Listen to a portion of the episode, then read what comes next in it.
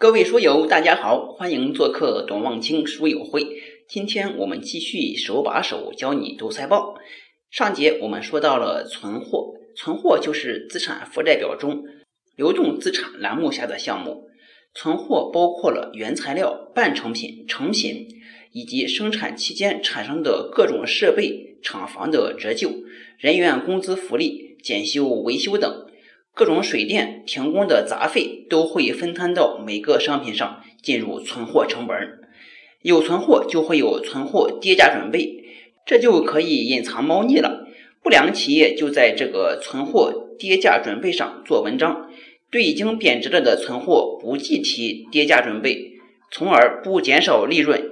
有的产品天生存货成本低，比如白酒；有的就需要不断的计提跌价准备。比如手机和电视等，存货造假含有两种方式：一是先虚增价值或者虚增数量采购商品，后面再把这钱留回来，后面年份的利润就会提高。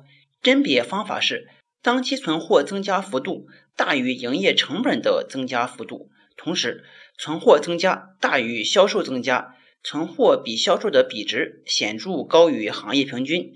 第二种存货造假的目的就是为了提高毛利润，办法是疯狂生产，提高存货。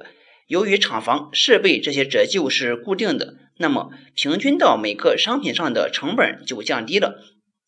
那么同样的出厂价格，这样产品的毛利率就会提高。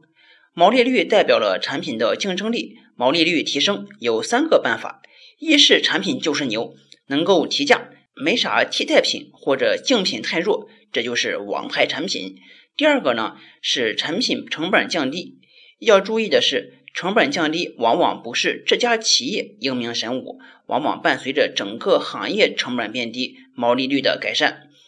第三种方式呢是增加存货，美化毛利率，这就是一个大坑。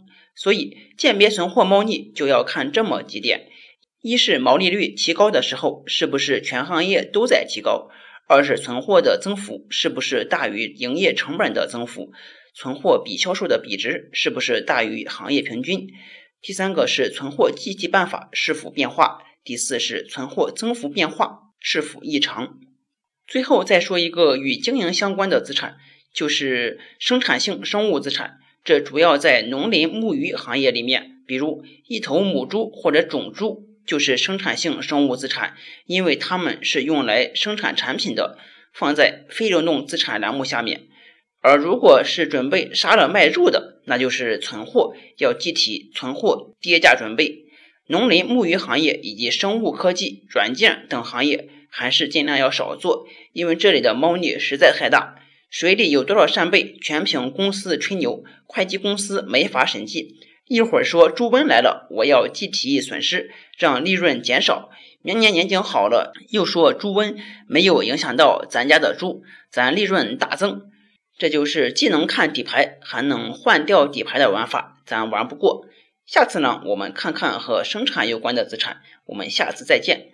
如果您觉着我们的读书栏目还不错的话，欢迎分享给您的好友，邀请更多的小伙伴加入到我们的读书计划吧。